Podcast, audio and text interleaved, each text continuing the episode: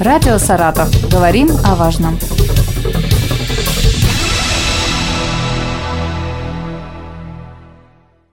Здравствуйте, у микрофона Елена Щербакова. Сегодня у нас в гостях Андрей Александрович Карелин, доцент кафедры консультативной психологии факультета психологии Саратовского государственного университета имени Чернышевского. Приветствую вас. Здравствуйте. По словам министра образования региона Михаила Орлова, в Саратовской области в этом году впервые в школу пошли 28 525 детей. А, войти в новый этап жизни ребенку непросто. Если раньше он мог целый день играть, гулять, то теперь у него есть обязательства, и к этому нужно привыкнуть и родителям, и детям. А еще нужно привыкнуть к новому окружению, к одноклассникам и учителям. А, в общем-то, довольно такой стрессовый процесс с какими еще трудностями сталкиваются дети и их родители при адаптации к школе? Адаптация к школе э, предполагает, что будет э, несколько изменен режим дня. И в первую очередь речь идет о режиме сна и бодрствования. То есть вот э, первое, что, наверное, на что стоит обратить внимание родителям, это то, что ребенку в этом возрасте как минимум полезно спать 9 часов. И поэтому э, надо рассчитать время подготовки ко сну и, соответственно, когда ребенок ложится спать, так, чтобы он действительно мог э, выспаться, потому что одна из таких распространенных причин, которые обнаруживаются при изучении детей, которые с трудом справляются с учебной программой или у которых трудности с адаптацией, она как раз заключается в том, что дети часто приходят в школу не выспавшись, и, соответственно, э, внимание неустойчиво, повышенная подвижность и эмоциональный фон такой неблагоприятный. Поэтому вот стоит обратить обязательно внимание на режим сна и бодрствования.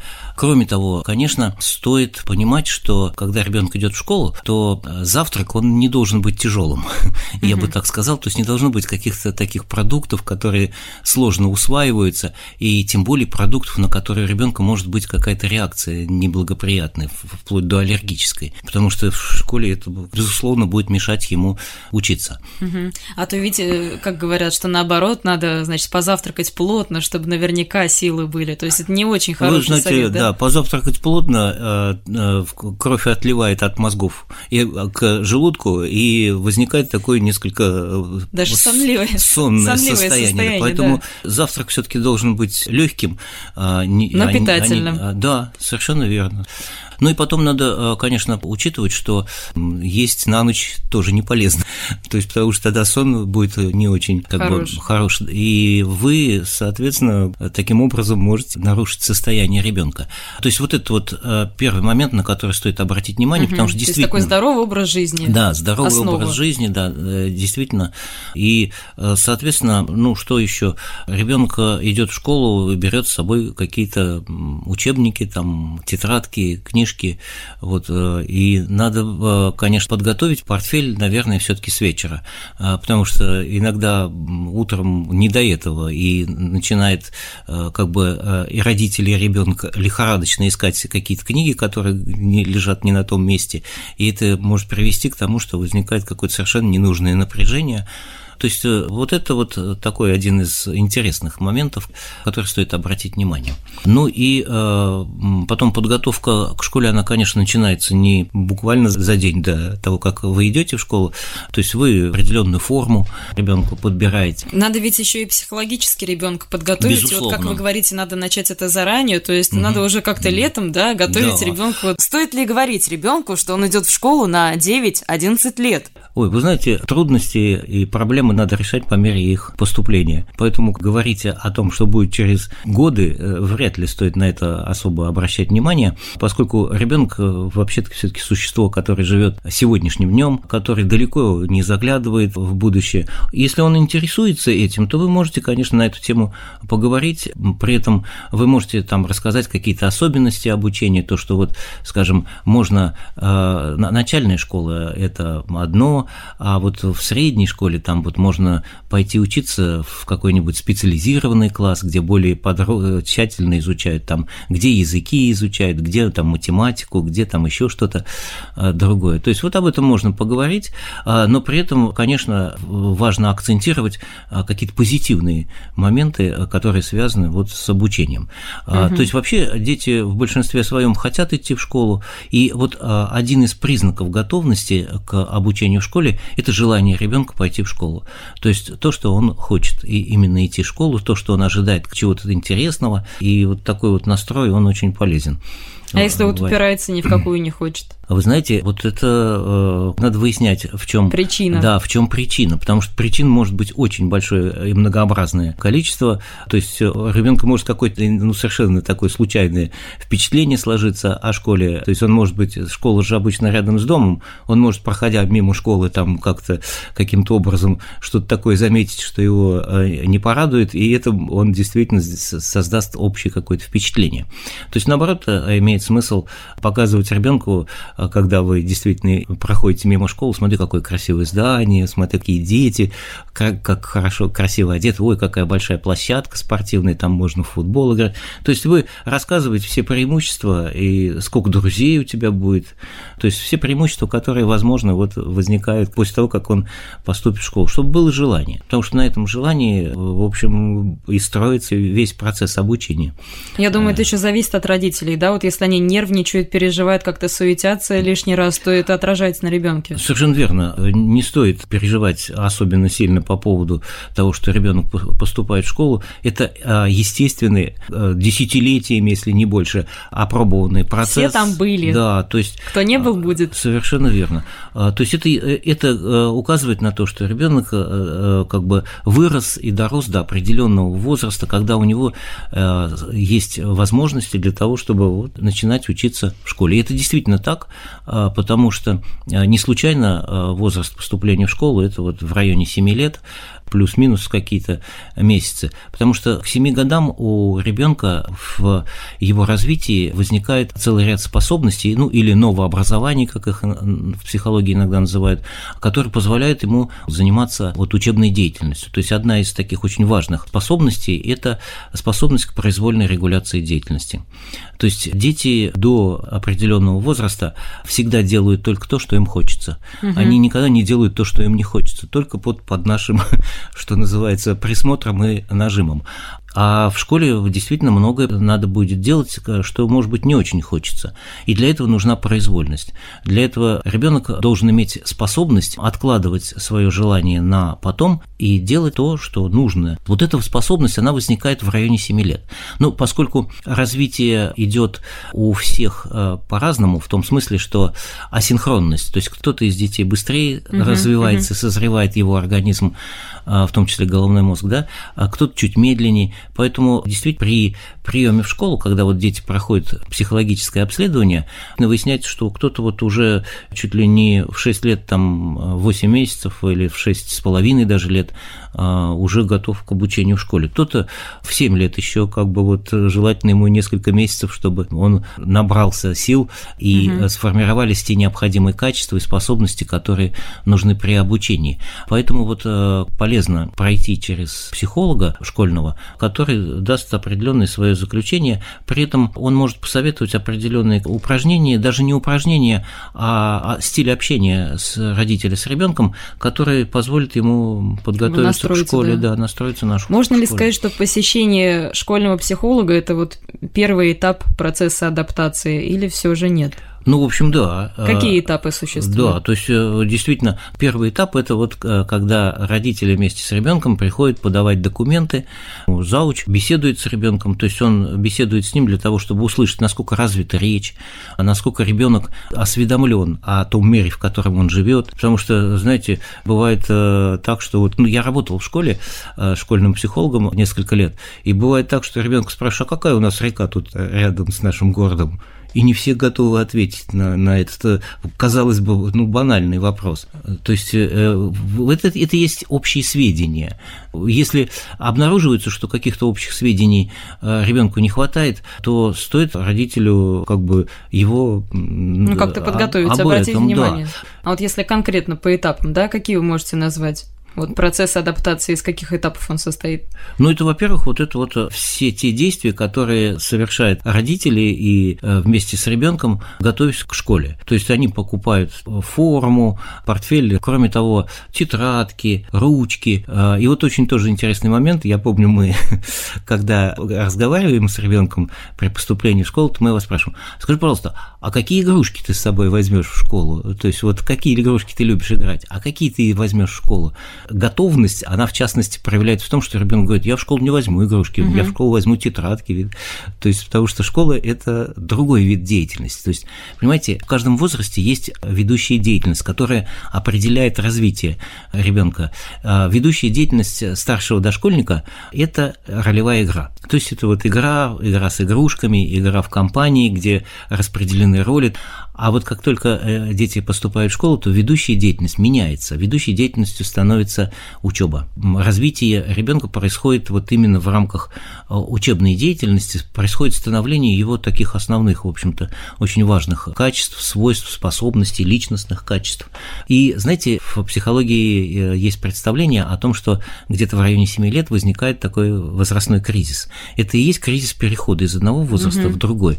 Вот, то есть он, э, в общем-то, не связан э, напрямую со школой, он связан напрямую с степенью зрелости э, нервной системы и головного мозга, в том числе там вот лобные доли головного мозга, насколько они сохранны, и потому что волевая регуляция поведения, произвольность связана с функцией именно лобных долей головного мозга. То есть, когда наступает определенный этап зрелости организма, начинается меняться и отношение ко всему происходящему, то есть начинается меняться и психологический статус ребенка. Угу. Вот. А вот можно ли сказать, насколько влияет то, что вот ребенок, допустим, ходил в детский сад или не ходил на адаптацию? Конечно, влияет, э, потому что в школе он же не один там учится. То есть он учится в большом детском коллективе, и в этом детском коллективе он как-то должен научиться э, не просто учиться, а он учится как бы общаться с окружающими его ребятами. И вот это вот навык, он, если ребенок ходит в детский сад, то он приобретает является в рамках детского сада, а, скажем так. Кроме того, все-таки обстановка, когда вокруг тебя много детей, она отличается от обстановки, когда ты дома, и у тебя рядом только бабушка с дедушкой, ну или кто-то из родителей. Потому что для ребенка, который не ходил в детский сад, только э, выходил на улицу, и у него было там один, два, три друга или подружки, с которыми он гулял, играл и прочее, и тут вдруг он оказывается в компании, где 25, а то и больше детей, то для него это, в общем, такая напряженная стресс, ситуация. Да. Но с другой стороны, ну, может быть, не а стресс, когда... но напряженная ситуация. Я хорошо помню, когда я вот работал в школе, учительница тоже вот первого класса, она как-то меня пригласила, говорит, пойдемте посмотрим, у нас вот мальчик есть, очень так своеобразно себя ведет, перемена, все в коридор выходят, играют, бегают, а он сидит все время за партой, никуда не выходит, я ему говорю, иди поиграй. Причем вот он так ручками голову обхватил, уши закрыл ладошками и сидит. А ты что ж сидишь, это, иди поиграй с ребятами. Он так руки отводит от ушей и говорит, слушайте, говорит, я не понимаю, что они все бегают и орут, как сумасшедшие. Ну вот такая ситуация, она была для него ситуацией, к которой ему пришлось адаптироваться, потому что... Это, наверное, все таки зависит еще же от, угу. от темперамента. От, от темперамента зависит, да, безусловно. Вот зависит. смотрите, да, угу. а вот с другой стороны, если ребенок идет в детский сад, это же вот, по идее, тоже для него большой стресс, просто, получается, он его переживает в более раннем возрасте, то есть это проще тогда пережить? Вы знаете, ну, в детском саде все-таки к ребенку несколько иное отношение. К нему как бы более заботливо относятся, потому что он действительно многого не умеет еще. И кроме того, в детском садике в группе обычно все-таки меньше детей, чем в школьном классе. И поэтому воспитатели, там нянечка, они могут уделить э, больше внимания каждому ребенку. Потом в детском садике его не заставляют делать что-то такое, за исключением некоторых мелочей, которые связаны с э, едой там, и так далее. Вот а так там более мягкое отношение к ребенку. То есть от него э, не требуют, а ожидая, что он уже все умеет. А в школе угу. он пришел, он считается, что он, в принципе, все умеет. Он вполне сможет себя обслуживать, и поэтому как бы ему в, общем, если в этом плане идти не сначала, надо помогать. Если идти сначала в детский садик, а потом в школу, то есть это получается как такое подготовка к... мягкое вхождение да, в социум, я да, бы даже, наверное, да, так сказала. верно. Скажем, в игровой форме э, можно многому научить ребенка э, тому, чему учат, в общем-то, в школе. Угу. Признаки нормальной и тяжелой адаптации, какие они? Вот мы уже говорили о том, что хочет или не хочет идти ребенок в школу. Это один из признаков, насколько он адаптирован. То есть, если ребенок хочет идти в школу, то это говорит о том, что он действительно адаптирован. Если он категорически как бы не хочет, то это говорит о том, что у него есть какие-то трудности в адаптации, поскольку они могут очень быть разными. Здесь стоит выяснять, в чем трудности в адаптации, потому что, ну вот об одной я уже говорил, то есть он просто не может быть не выспался. А, и для него непривычно вставать именно вот в это время, а не в какое-то другое. Это раз. У него могут быть трудности, связанные с адаптацией, с отношениями с одноклассниками. У него могут быть трудности, связанные с тем, что, допустим, в школе выяснилось, что, оказывается, вот с третьей, четвертой парты он плохо видит, что написано на доске. Угу. И поэтому его спрашивают, а он не может ничего ответить, он чувствует себя беспомощным. То есть, оказывается, ему надо проверить зрение. Потом дети не всегда готовы сразу усваивать обычные школьные правила о том, что на уроке надо сидеть тихо, Э, отвечать только, когда учитель спрашивает, и что даже в туалет нельзя просто так встать и пойти, надо руку поднять. Вот учитель так и говорит, что если вот кто-то хочет в туалет, то поднимите руку. И мальчик в этом случае один сразу поднимает руку, она его спрашивает, ты что, в туалет хочешь? Нет, я хотел спросить, а разве это помогает? По-своему понимает многие вещи. да. Да, поэтому надо к этому быть готовым. К этому нужно тоже привыкнуть, это, конечно, сложно. Вот родители могут помочь ребенку тем, что они просто обеспечивают для него вот как бы комфортные такие условия, они э, наблюдают за его режимом э, сна, питания, да. Вот как могут учителя облегчить адаптацию детей? Ну, учитель, во-первых, обычно внимательно следит за тем, как чувствует себя ребенок. То есть учитель, конечно, обращает внимание на то, что есть дети очень подвижные и дети, которые достаточно медлительны, и, соответственно, обучение, вот такой индивидуальный подход к ним будет разный. То есть а, тот, кто сразу реагирует, его можно поднять, задать вопрос, и он сразу ответит. А есть дети с такой инертной нервной системой, их прежде чем поднять и спросить, их надо сказать, сейчас я тебя буду спрашивать. Только после этого, да, дав ему какое-то время а, на то, чтобы подготовиться, что сейчас его будут спрашивать, ребенка можно уже будет спросить. Потому что если его спросить вот так сразу, то он встанет и будет молчать. Вы ему задаете вопрос, а он молчит. А на уроке нет времени, чтобы минуту-другую ждать. И говорят, ну, садись. Спрашивают кого-то другого. Он переживает эту ситуацию как какую-то свою неудачу. Вот. Потом, конечно, учитель, понимая, что дети по-разному могут реагировать, он их определенным образом рассаживает так, чтобы кто-то был все время в поле его зрения, зрения, а кто-то, в общем, может, будет и сам справляться с определенными заданиями, которые будут даваться. И напоследок не менее важный вопрос. Сейчас и в первом классе дают большое домашнее задание.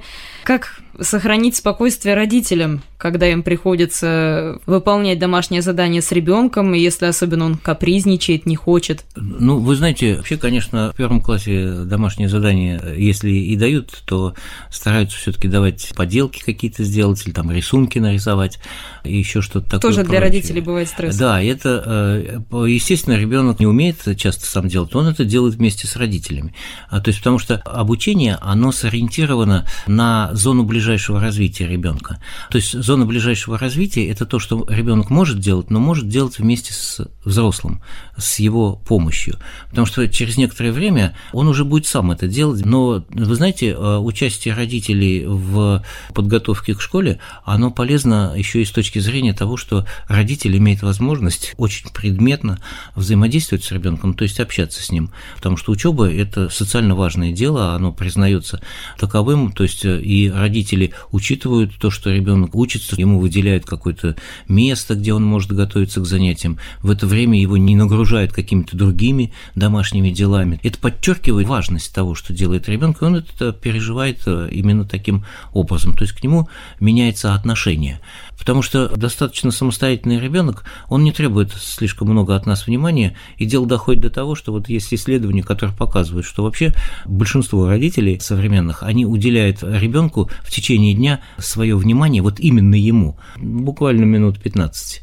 То есть сюда не входит мимоходом э, там угу, покушал угу. ты или прочее, а вот именно сесть и, э, или вместе с ним поговорить о его заботах, а не о том, что он там вот что-то должен делать или прочее.